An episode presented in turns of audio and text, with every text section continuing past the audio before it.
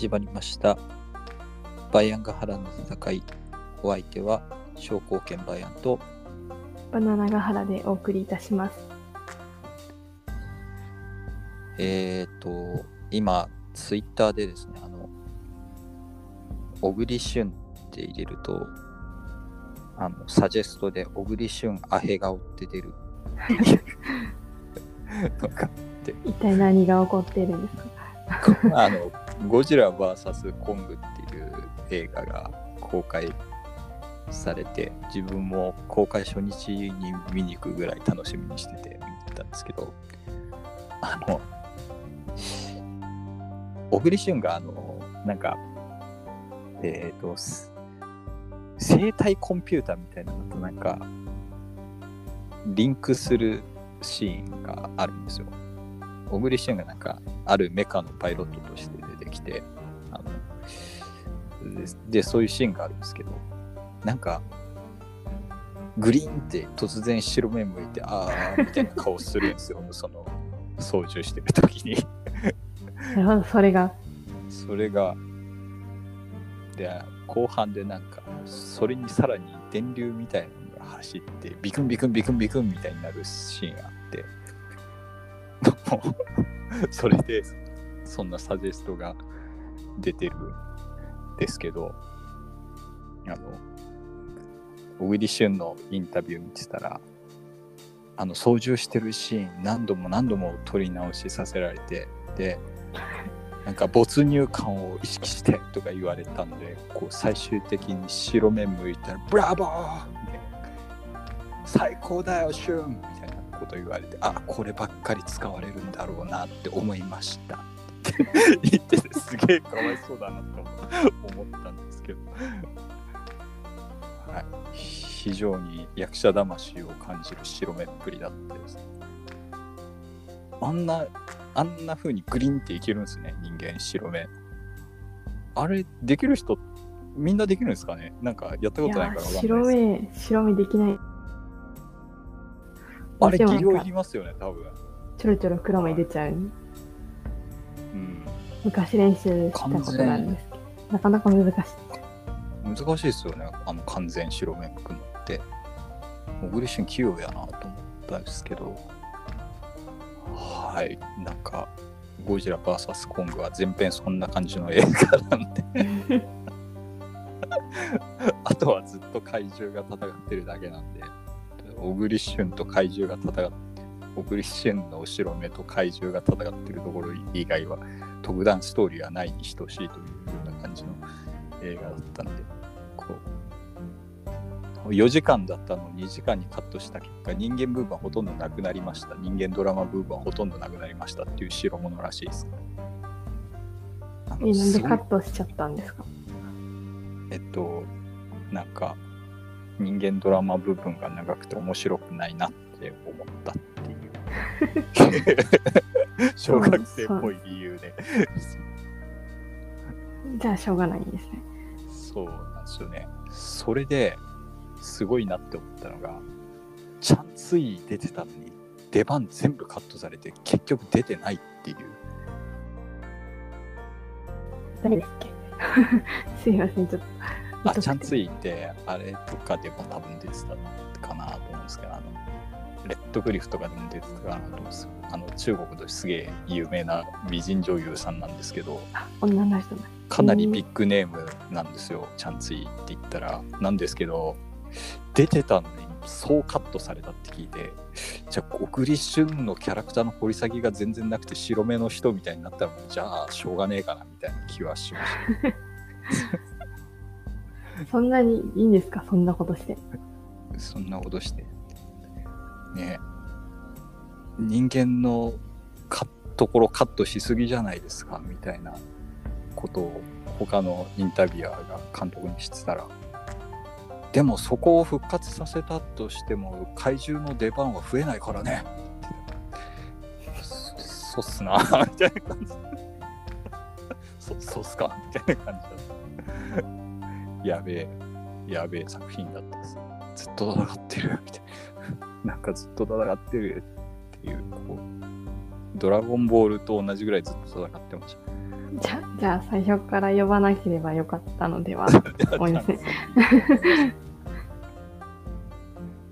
すごいなって思いましたっていうところで、あの、すみません、今週はあの、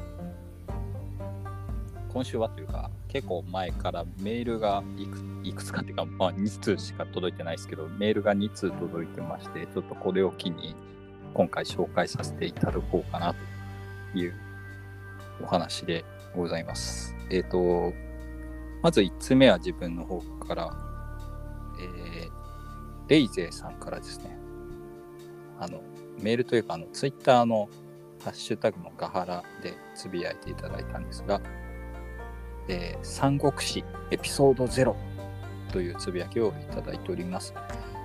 これはですね、あの、3月5日につぶやかれて、ん ?3 月5日じゃないか。えっ、と、えっ、と、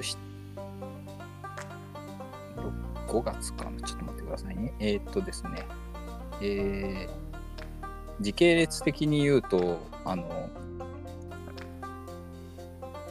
9代目中帝、えーと、10代目質帝、11代目官帝の、えー回をアップした後、3月5日、誤りすすみません。えーと、9代目中帝、10代目質帝、11代目官帝を紹介した回の時に、えーと、つぶやいておられるので、で、これが、まあ、三国志エピソード0の話ですよっていうところかなというところで、えっ、と、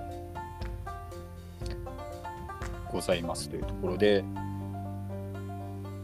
まあ確かにこの時代ぐらいから三国志への布石というか、その三国志に登場するような人のし親とか、まあ本人も出てたりする時もあるかもしれないですが、えっと、ちらほら来るぞ。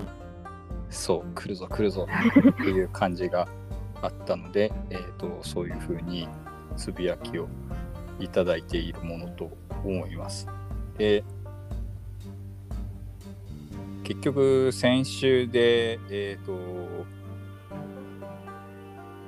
まあ、三国志の時代のに出てくる、えっ、と、検定まで終わってしまったので、えっ、と、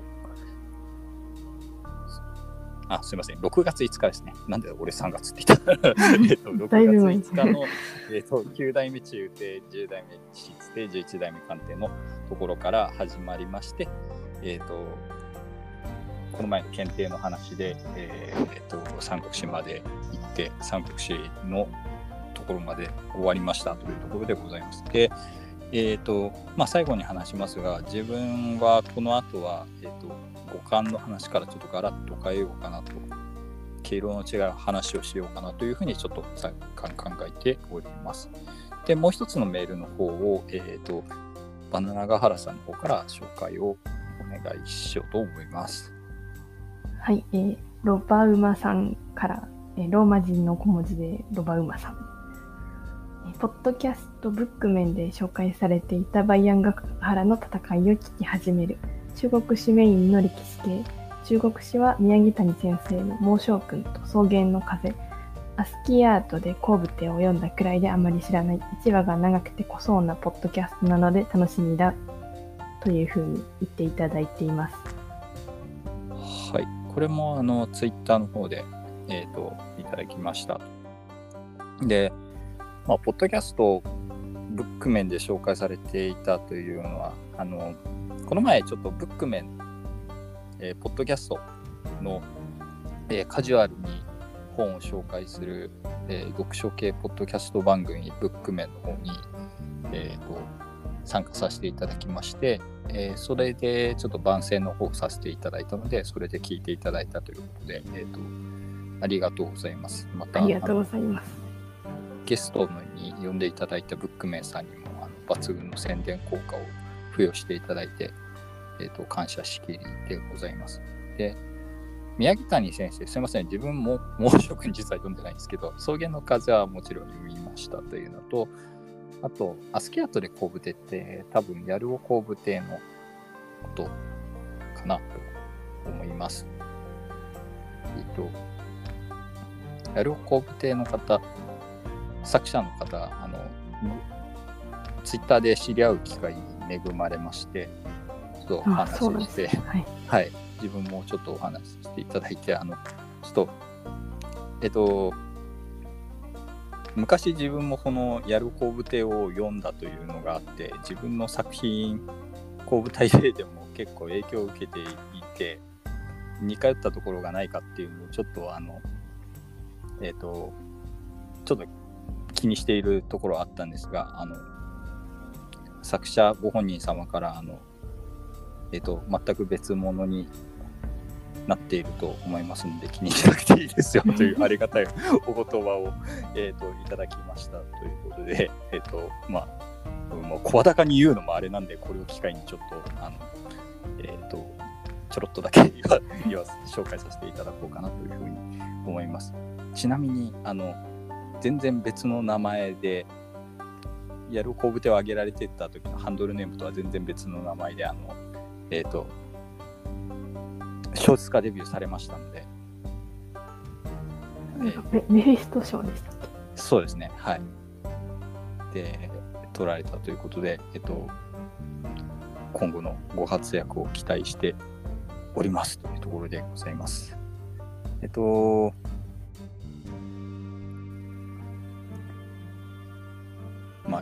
あと、この、ロバウマさんより、あの、1話が長くて濃そうなポッドキャストなので楽しみだって書いてあるんですけど、本当に1話、1話長くて本当に申し訳ないんで、これ聞いてる人結構パワー使ってるんじゃないかなと思って、あの、毎週ヒヤヒヤしながら撮ってるんですけど、あの、ありがたいことに結構聞いてくださっている人もいるみたいなので、えっ、と、頑張って続けていけたらなというふうに思っております。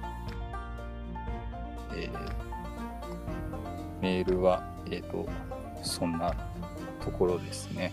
えっ、とですね。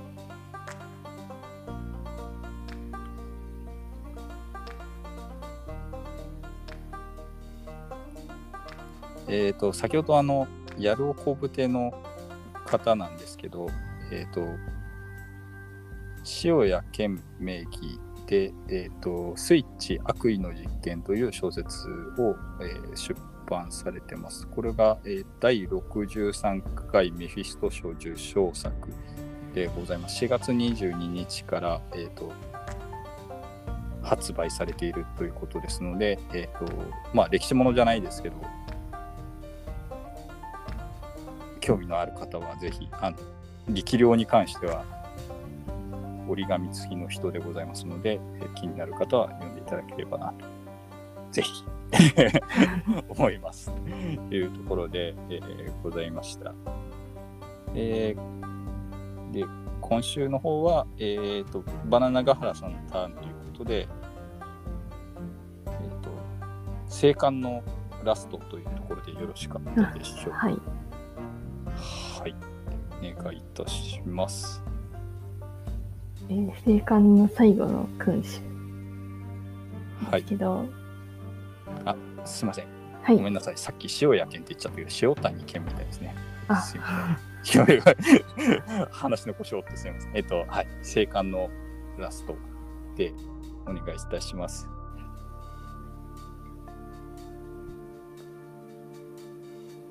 えーと、なんかあのー生還というか、まあ、戦に反乱を起こした李鵬っていう人がちょろっと言ったと思うんですけど、その李鵬は、えー、李徳の弟の李城に討伐されたんですけど、えーはい。その娘が当時まだ男の子がいなかった李樹に嫁いででそこで生まれたんですね。はい。えっ、と李李樹の制裁は別にインチっていう人がいたんですけど、まあ、そっちじゃない方から生まれたはい。のが李樹。えー身長が709スで、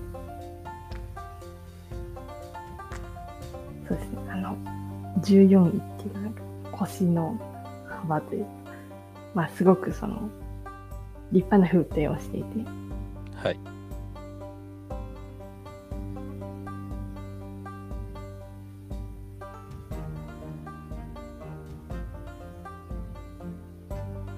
で、えー、友好の、えーと、お父さんの理事が反乱を起こした時に、皇帝だった。に、その予防を気に入られて、だいぶ可愛がられていたんですけど、はい。まあ、前回っていう、前回の私のターンで理事のことを言ったときに、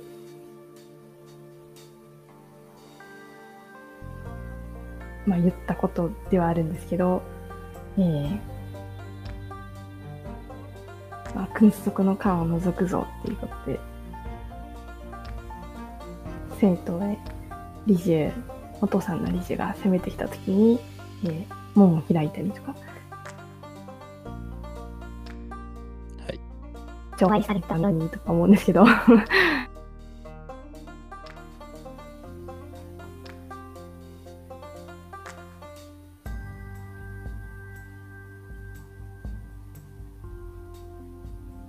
まあでもそんなことがあって、えー、一の悪夢を見ながら理事はのでそれで、えー順当に皇帝になります。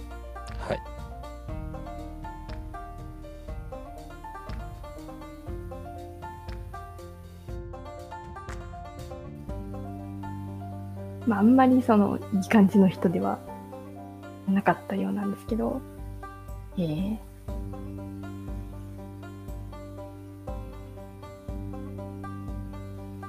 火星がなんか近づいてるっていうことになったんですね。火星。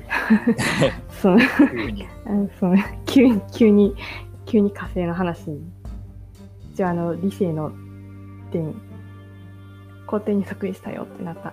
あとすぐなんか火星が接近してますっていうふうになるんですけど。えーっと、火星は、なんか良くないってことなんでしょうね。で、えーっとそれが創病に対して例がなっとらんぞっていうことなんじゃないかなっていうので、えーこれはあの理樹が皇帝になった時に、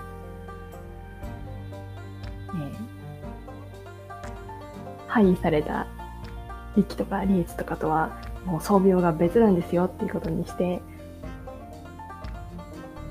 利得とか理由とかも外れてたのでっていうことだと思うんですね。経帝とか武帝とかははい。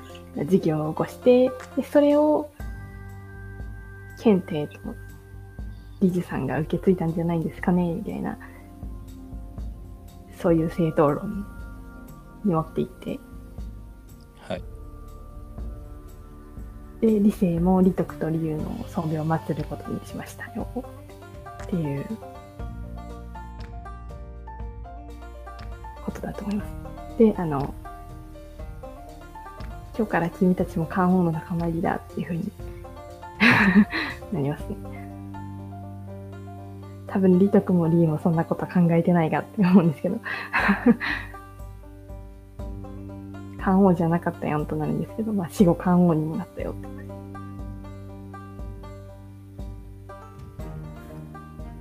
火星の話をちょっとあそうすると、火星はなんかどうも近づいてくると平乱が起きる予兆ということらしいですね。へ平乱、兵隊の兵に乱れるの平乱というか、戦争の予兆。ちょっと面白いな方と似てる。るなって感じですね。似てますよね。ちょっとマルスとかですよね。そうマルスはい。とかアリスとかアリスとかどっちも軍神ですもんねっていうなかなかあはい、すいません。なんかそういうイメージだったんでしょうね、きっと。はい。赤いからね、なんか血のイメージとかなのかもしれないですね。えー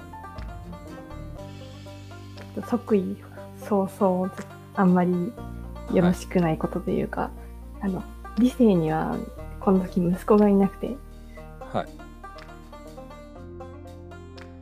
弟にリコっていう、広いって書いて、リコっていう人がいたんですけど、じゃあ私が皇太子になりますよ、みたいな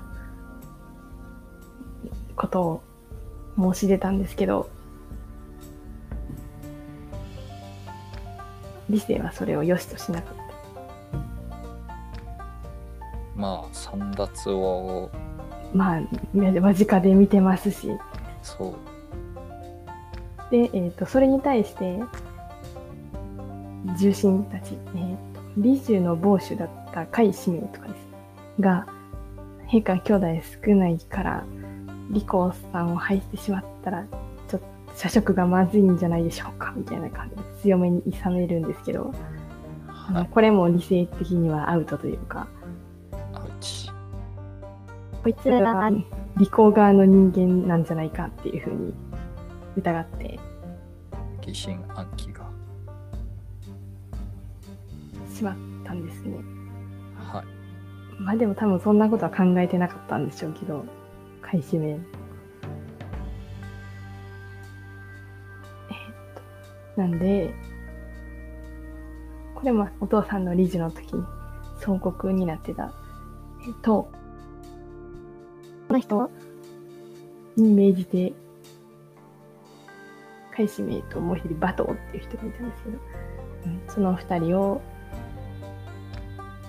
斬首で三族皆殺すえらいきつめの処置をみたいな ことをしてしまいますね。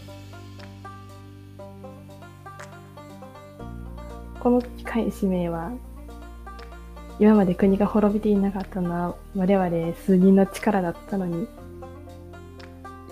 今それを自分で危なくするなんてみたいなことを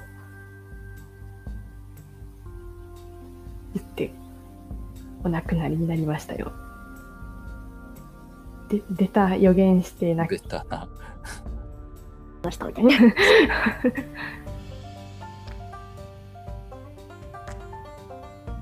えーで当のあの弟の李光は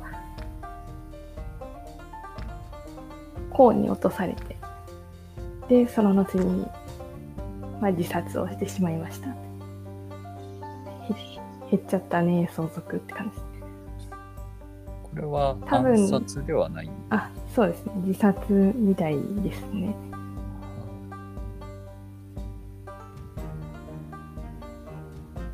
多分。まあ、そういうことで。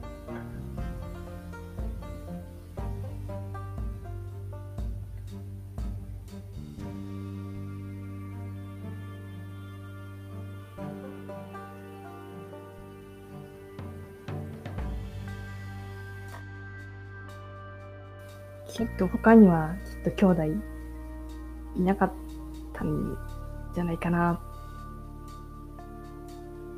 いなかったか、いたとしてもしかして小さかったりはしたのかなとはい思ったりはしました。異性の兄弟あんまりいないっていうふうに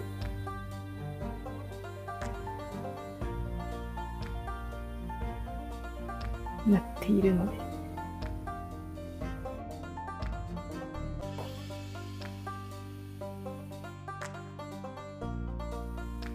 ない相続を減らしてしまいましたよと。そうです。え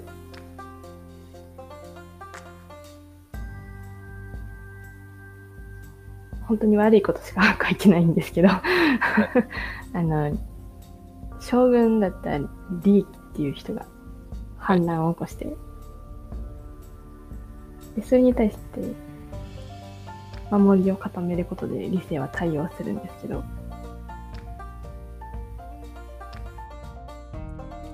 は？あの短期で縄文に突撃をかけた利益を。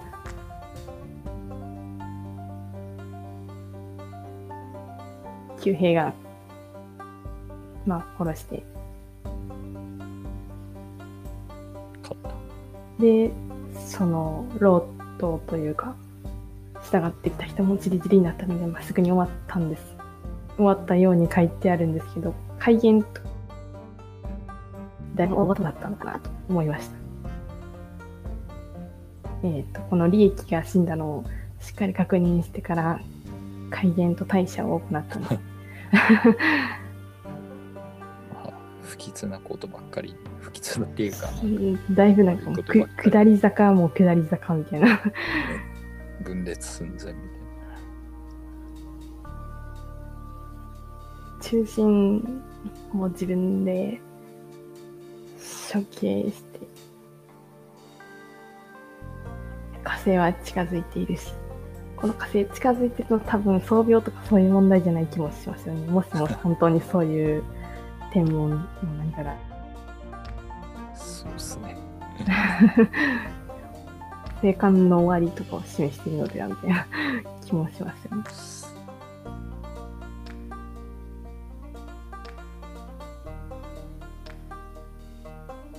変な起きまくってるな、確かに。で、えー、もともとその食のあたりにはいなかった西かつ南の方の異民族がだいぶ出張ってきてまあ理性さんにはできず彼らが乱を起こすとまあ、とりあえず争わずに撤退っていう選択をし続けた結果、領土も。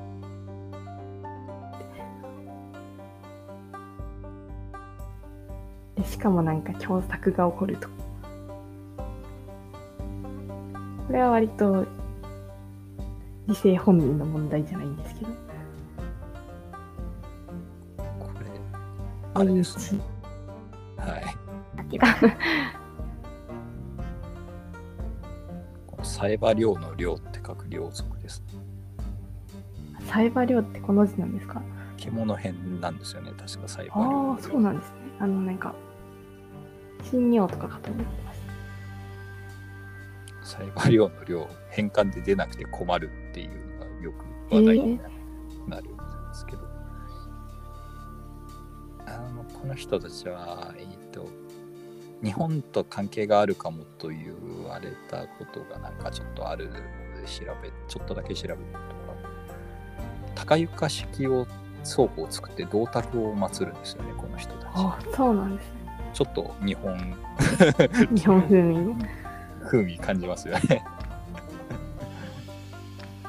あでもあれかもしれないですけど、あの、はい。京都を中心に同心円状にイントネーションが似るみたいな、そういう現象かもしれない。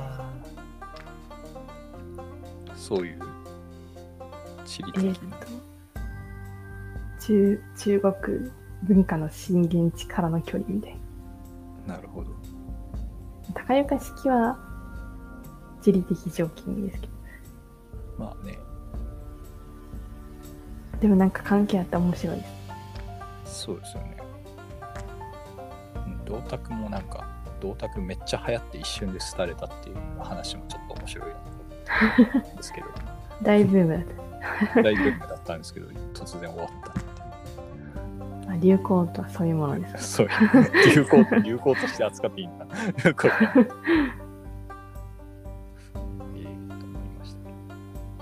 両族がそうです。侵食してきた。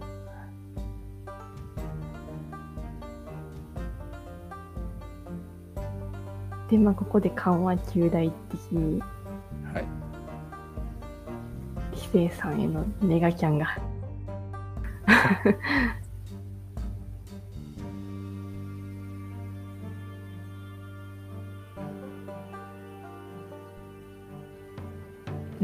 理性を使う。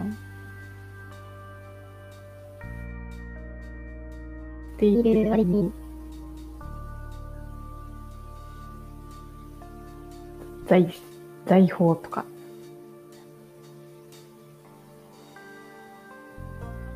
好きでちょっとケチっぽい感じがあって。はい。で、あ色を好むタイプの感じ。暴君なんで、ね人を殺して、そういったことを繰り返して、で、国事を顧みませんでした。まあ、でもこれちょっとなんか、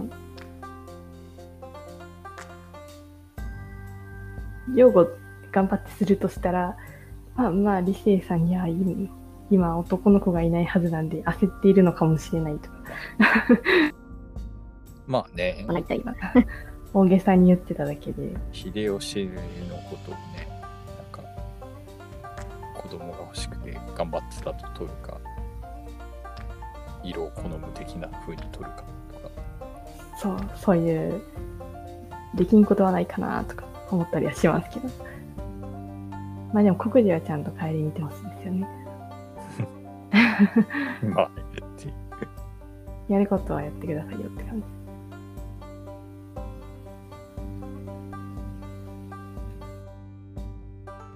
厳しい性格で、刑罰を切り、すぐ中したりして。まあ人心は、まあこれに懐かす、恐れを抱かせるタイプの、これは良くないですねって。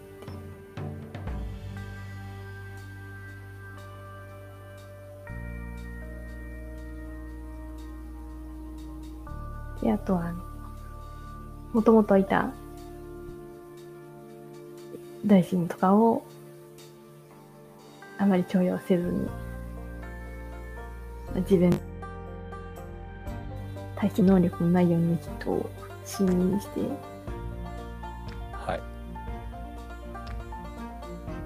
よくあるやつですね。彼らで声優やってましたんで。友達聖地。あの、これもまたやっぱりなんか子供のこと気にしてんじゃないかと思うんですけど、えー、近中に閉じこもって、あんまり、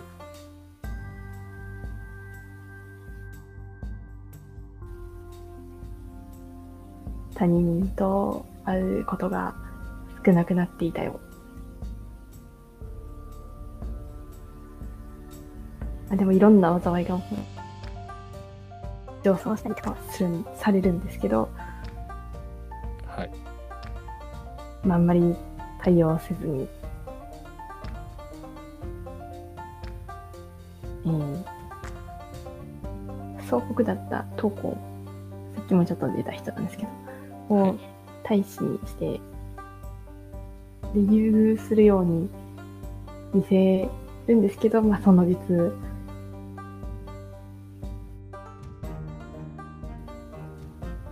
災いを分けようとしていただけですよ、みたいな。それはうがった見方すぎないかと思う。うん それは想像ではあってもんですけど、苦難を共にする相棒として、できますからね。そんなひどい言い方しないでもって思うんですけど。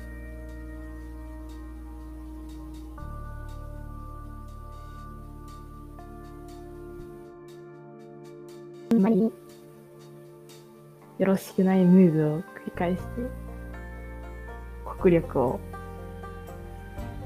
どんどん下げていってるのを、腰が東進の第一子は関音なんで、来ちゃった。ついに300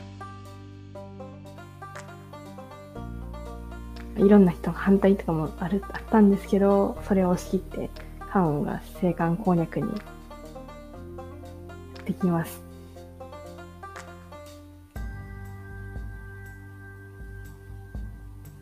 まあ理性もまあただ傍観していたわけではなく、はい迎撃するんですが、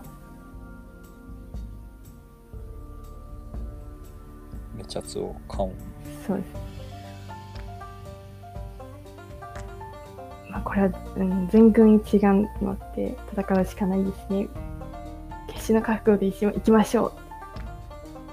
鍋とかしてて、3日分の食料だけ持って乗り込みましょう。それ採用っていう感じで来てるんですけど、関音軍は。はい 怖えな、この決死隊って思うんですけど。全員3日分の食料しか持ってないとか、やばみたいな。そんな決死隊がやってくるんですけど。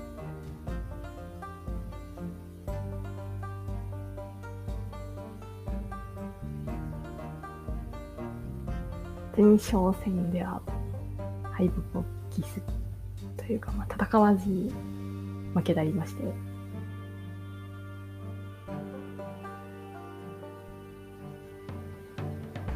で、ついにだいぶ近づかれてしまうんですね。で、えー、漢の全、漢を消したいの総力戦みたいな感じになります。だいぶ厳しいというか、うん、壮絶な戦いだったみたいで、一時は、カンオンの馬にまで矢が届くぐらいの勢いを、官軍も出すんですけど、まあ、なんやかんや盛り返されちゃって、ついには生徒の症状が燃やされてしまいます。恐ろしいや。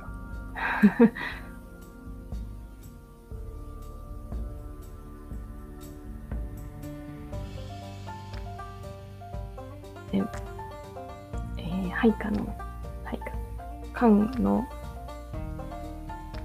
進化たちが幸福を進めたりもするんですけど、ある人が、昔高尊術は、まあ、全員中殺、全員ことごとく中殺されたので、今しも天使ねされるかもしれませんっていうふうに進言があったので、店は逃げるを選択して、脱出して 逃げ出すんです。逃げ出したんですけど、まあ、結局、まあ、やっぱり降伏しようっていうことで降伏します。で、まあ、長々と降伏文を関羽に送るんですけど、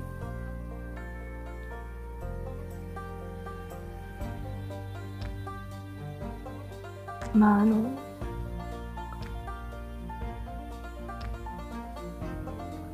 薬用の理性は、えーっと、まあ、略用の理性はここを通して資材を追います。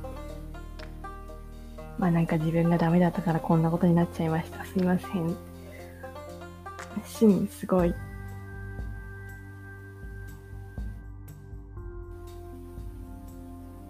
もうシンめっちゃすごいですね。っていうふうに、まあ、この窮地の魚は命令を待っております。甘んじて刑罰を受け入れます。軍港を血で染め上げてください。そういう感じの。金2年3月17日付で幸福度を送ります。なんか元ネタあるのかなと思って調べてみたんですけど、窮地の魚はあんまりなさそうな気がしまし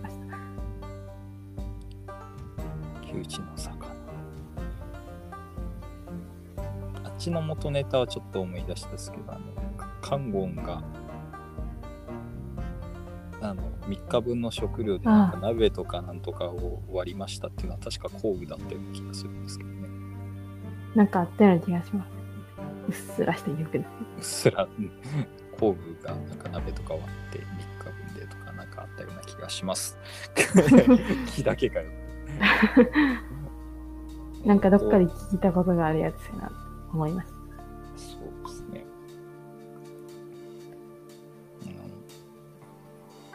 うん、5巻ほど缶音はしかしそうですね。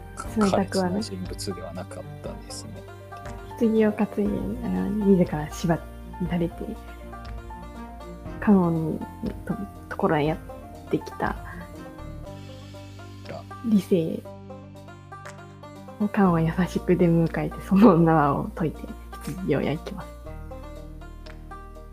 す。優しい、私、意外で、えっ、と、と。優理性とそのおじさんとかいとことか、まあ、その親族を金庫へ移して、で、これで生還は滅亡しました。理性は在位5年です。えー、っと、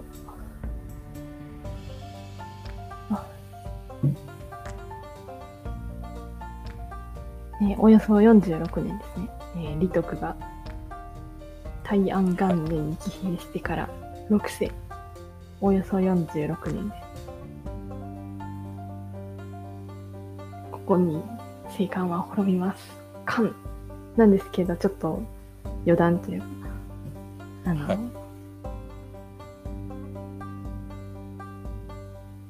まあさっきから理性息子いない息子いないみたいなこと言ってたんですけど、一応娘はいて、はいでその娘が、そうですね、関音に嫁いでるんですね。ですよね。そうなんですよ。えー、で、関音にはもう一人、お嫁さんがおりまして、これは超有名人なんですけど、あの、油分君と、えー、東進の明帝の間に生まれた芝光団です。はい。明帝の長女なんですけど、すげえびっくりいう感じですけど、はい で、関音の妻なんですけど、うん。で、割となんかこう、うん、嫉妬深い感じの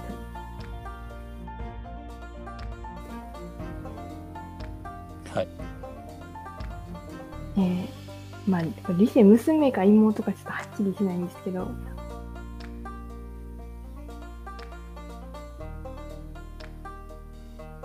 あの娘か妹か、まあ、とにかく理性と近みの血のつながった女の子ですね。を自分の側室が側室になってたんですけど、関音の。で、それを、まあ、よく思わなかった芝光団が、あの刀を持ってて、の殺してやろうと思って、押しこけんですね。これ、ひどい話ですね。でその時ちょうどあの、理性の娘か妹とかちゃんは、あの、髪を言って、はいで、髪の毛がほどけた状態で、バラってなってるんです。で、あの、刀を持ってやってきた芝光団を見ても、まあ特に、なんら表情を変えることなく、まあ私は嫌でここに来たんで、まあ今日死ぬことができるならそれでいいですけど、みたいなことを言ったんですね。うん。で、芝光団は満足して帰っていきました。そうなると特に争いもなく仲良く暮らしましたとさ、おしまいってのがあったりしますね。どっちも強いですよね。自ら殺そうと思って部屋に行くやつすごいなって思うんですけどね。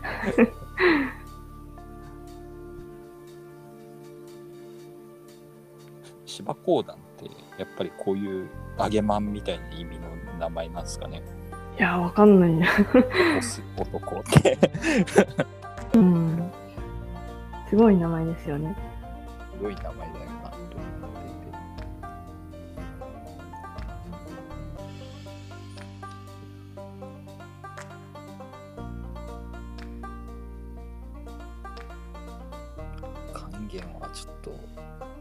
過ぎたなっていう感じですね。はい、あ敵あ敵に回すには。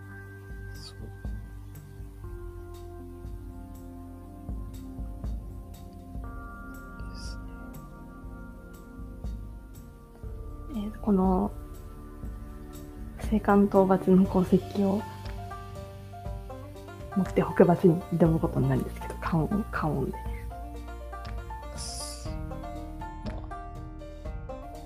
トン拍子では世の中はいかないという残念 あで、そうですね、理性は、えー、これが400、じゃあ400じゃない、347年の出来事なんですけど、361年にお亡くなりになる。あその後結構、結構行きますねって感じです。えっ、と、この、青函滅亡から14年後ですね。はい。に、理性は健康で死にます。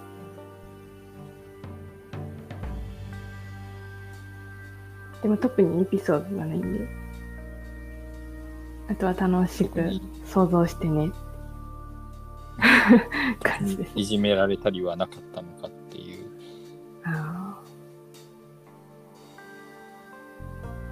でも娘か妹かはわかんないですけど、が観音の少しと、まあ結構その、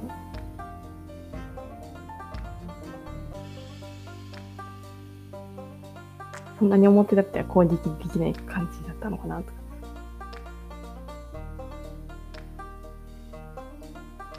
そういえば、木々校送られてるじゃないですか、なんか。あ、はい。頂点尺も木々校あ、記事項でしたね。なんか、うん。基準にしたらこれつけられんのかな？そうそうっすね。なんか記事項、等身からでしたっけ？頂点者。ちょっと、記憶がふわふわなんですけど。あもしかしたら、なんか全身から送られてたような気がするんですけど、どうでしたっけ？ーあ、そっか、そっちだ。頂点尺。頂点尺あれですよね。えっ、と、府県から送られたんですもんね。多分そうかなと。等身からもあったかもしれない。うん。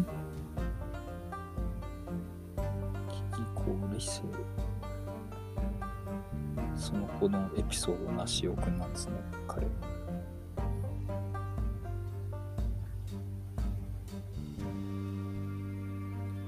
ーんあなんか、最後の文章とかなんか結構うまいから、頭悪い人ではなかったんでしょうねっていう気がしたんですけど、あそうは思います。ペラペラペラペラよく出るな、みたいな感じだった。でもあんまりこう、うん。なんかよくわからんがいっぱい引用されてるとかそういうのはないんで、あ少ないかな。うん、ああってもわかんないですけど。作が、うるさいよ俺はお酒が飲みたいんだ、みたいな。は い二人がやりたいんだ、みたいなことを言うためだけに書いた文章の、まあ、めんどくさいことよ、みたいな。よりはマシかなって。マシっていうか、ないですけど、まあ、見てわかる感じかなって思います。まだ読める感じ。読める感じ読める。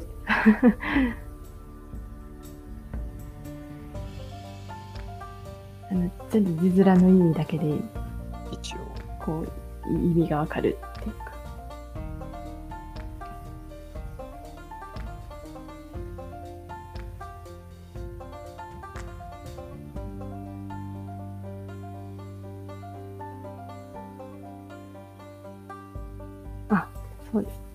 県からこう日本人言われていますね。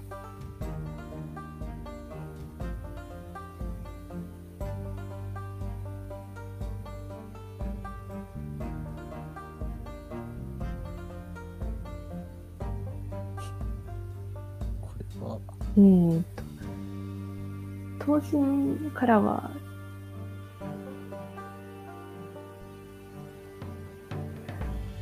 記事項はなさそうなんですかね。うん。うん。禁止項六台風。とかですかね。うん。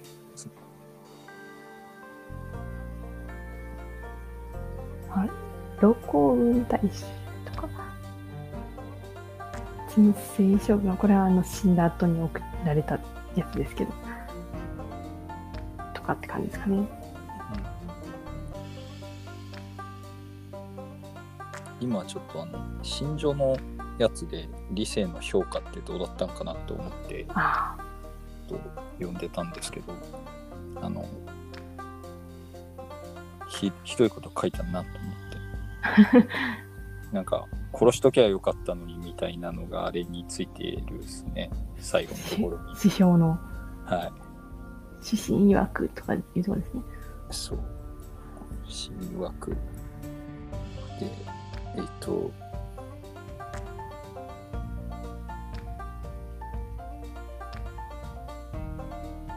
理性は講師となり悪逆な事業を継承し残党を寄せ集め大いなる国家に対抗した えー途中途中飛ばしますけど、えっと、彼の首を縄文に引っ掛け中陸して放棄を明らかにすべきであり龍禅と同じように冷遇するのは柔軟すぎる対応ではなかったかって書いてあります。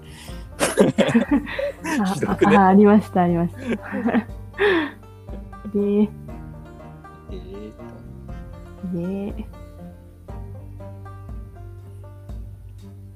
まあでもこれを見るとまあいじめられたりもなかったんでしょうなと。感じなのかな。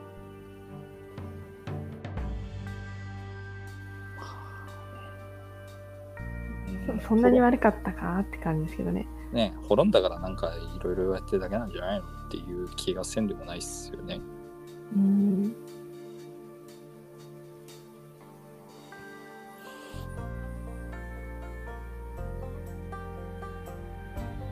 まあでも本当になんかあんまり何もできてないか。っていう感じではあります。忙しそうですけど。反乱はなんとか防はい。はい。あの、海洋国史を表した状況とかが使われてたりします。部下、部下にあそうですねなとそういうことです。あの、うん。最、一応現存する最古の地方史。最古なのかな？うん。まあ、だいぶ古い方の地方史の海洋国史を記した状況さんが、かかよ、関羽が来た時に降伏を進めたりとかして。その後は関羽の三軍になったんですけど、はい。かよってなんか食とかの別名のことでしたっけ？多分そうだと思います。食の話なんで。えっ、と、一応、理性とかの、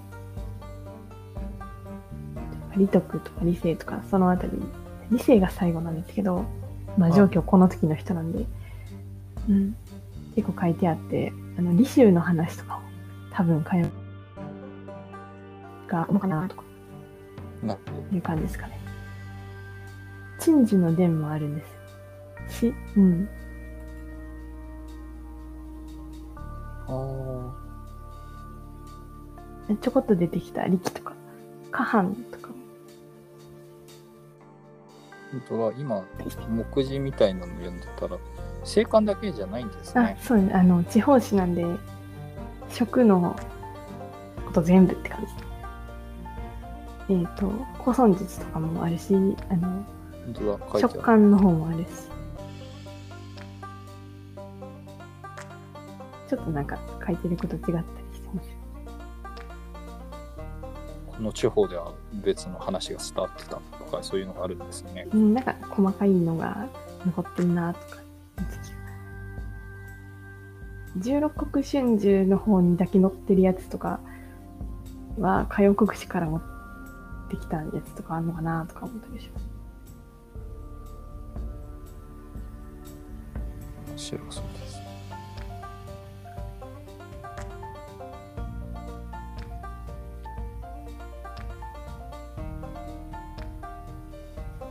古職を建国したとされる人物とかについても語っているんです。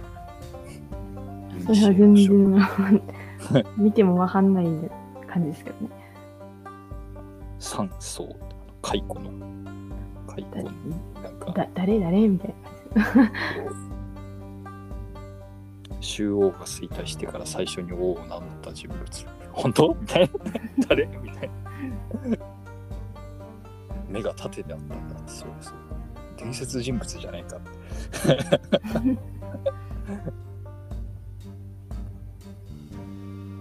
でも目が縦ってあれですよね。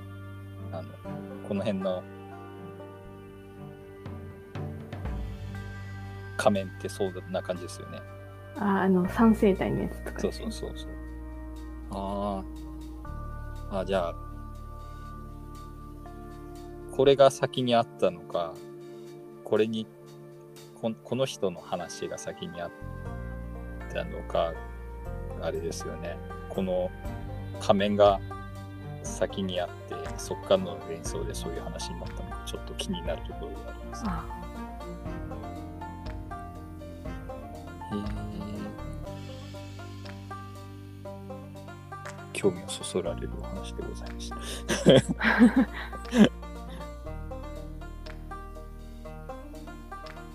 というわけであとなんかありますか？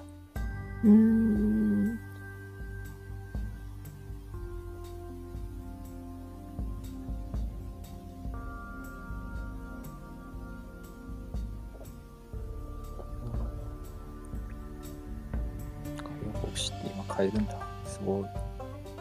買えるんですか？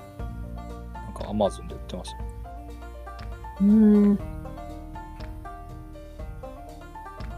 中国古典新書続編20海洋国史。本当だな？ま あでも7000一円一部分とかかもしれないですよ。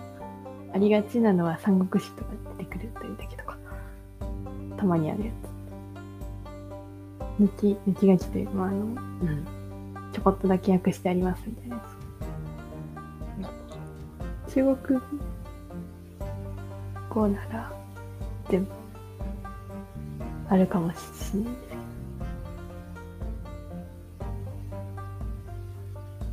うーん。生薬みたいですね。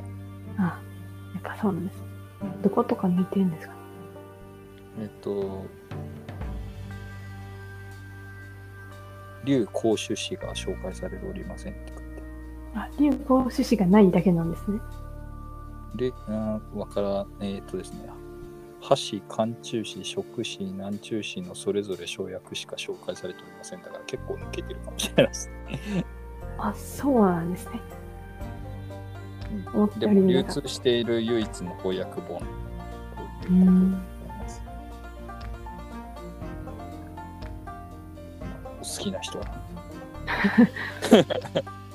日本語で読めるよ。日本語でも読めるらしいぞ、歌謡国史っていうことでございます。五感機とかも同じレベルは出してますね。中国古典新書。新書なんですね。うんじゃだいぶ、ペラペラペラじゃないですけど、そんなに入んないんでしょうね。新書っぽい見た目じゃないんだけど。あ、じゃあ新書っていう名前の新書じゃないやつなんですかね。あ かもしれない。定価は2800円だけど、なんか Amazon で買おうとしたら5000円とかから。もうないやつなんですか？うん。まあ、こういうのって部数出ないですからね。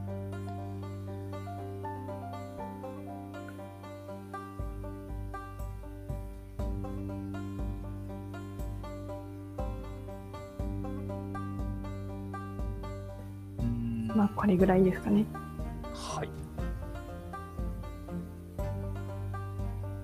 もうこの後はあんまりこの辺に国とか立たない感じですよね。ああ、いや、ないことはないんですけど、一応職あるんですけど、そんなに大きい国にはならなかったりとか、ああとはあれか。16国に数えられてないやつみたいなんであるのと、あとはこの辺り、あの上が、その領主がだいぶぐちゃぐちゃになってる時に、ハイエナのように忍び寄る豊久根と旧知勢力がきっといるのかなとかいう感じですかね。弱ってくると出てきて怖いなって最終的にあれですかね、あの、歴史に出てくるので、最後の方の食の話っていうと、あれですかね、都食ですかね。都食。あの、ホフル食と書いて、食で大虐殺事件があったなと思って、あ、そうなんですか。知らないかもしれない。えっ、ー、と、名前が出てこない。えっ、ー、と、えっ、ー、とね、朝鮮中？っていう人がうん。いて、えっ、と、えっ、と、み民末新書の軍閥です。朝鮮中は。で、最初天下狙ってたんですけど、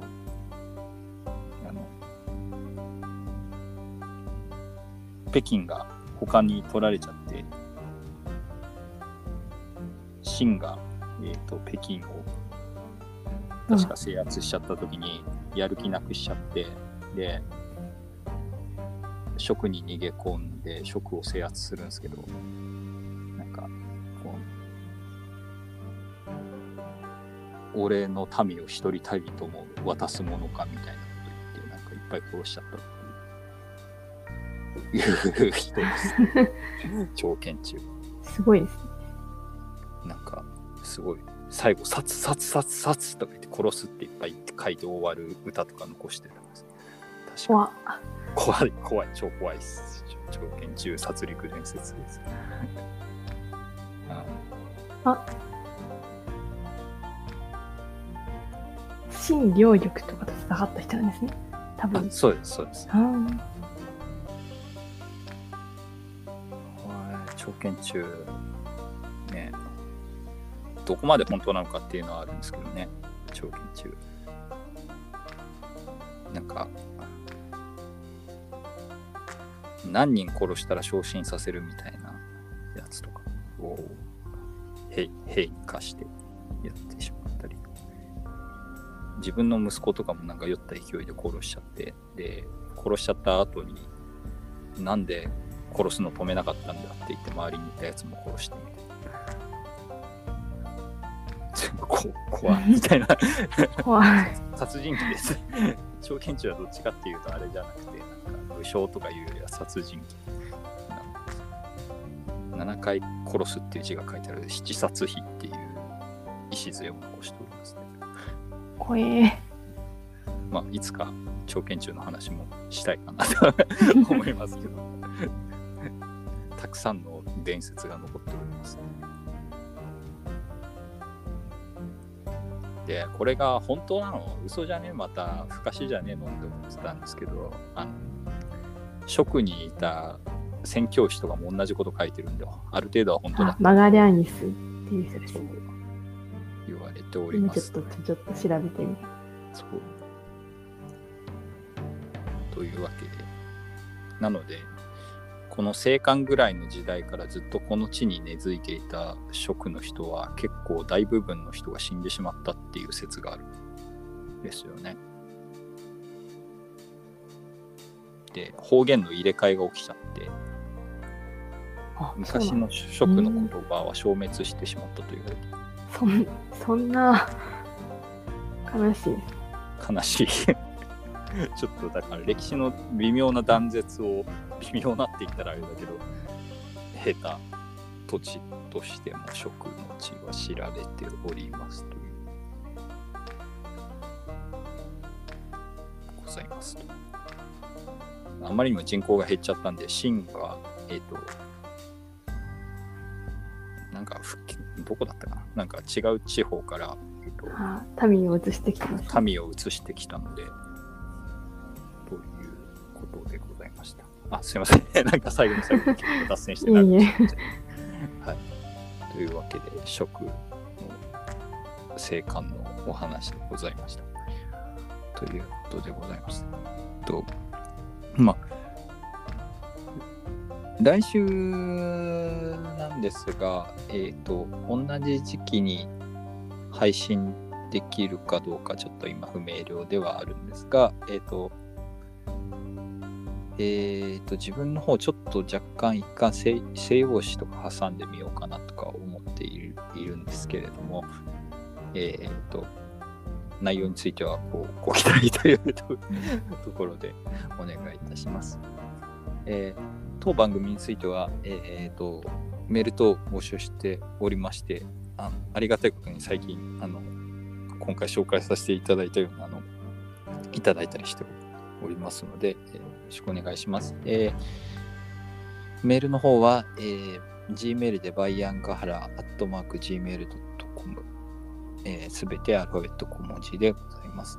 と、あとは、えーと今回いただいたように Twitter のハッシュタグひらがなでガハラで、えーと感想をつぶやいていただくか、または、えー、と Twitter の、えー公式アカウントの方に、バイアンガハラの戦いの公式アカウントの方にディダイレクトメールをくだされば紹介させていただきます。えーガンガン紹介させていただきますので、えっと、よろしくお願いいたします。えーお相手は、証拠兼バイアンと、バナナガハラでお送りいたしました。あありがとうございました。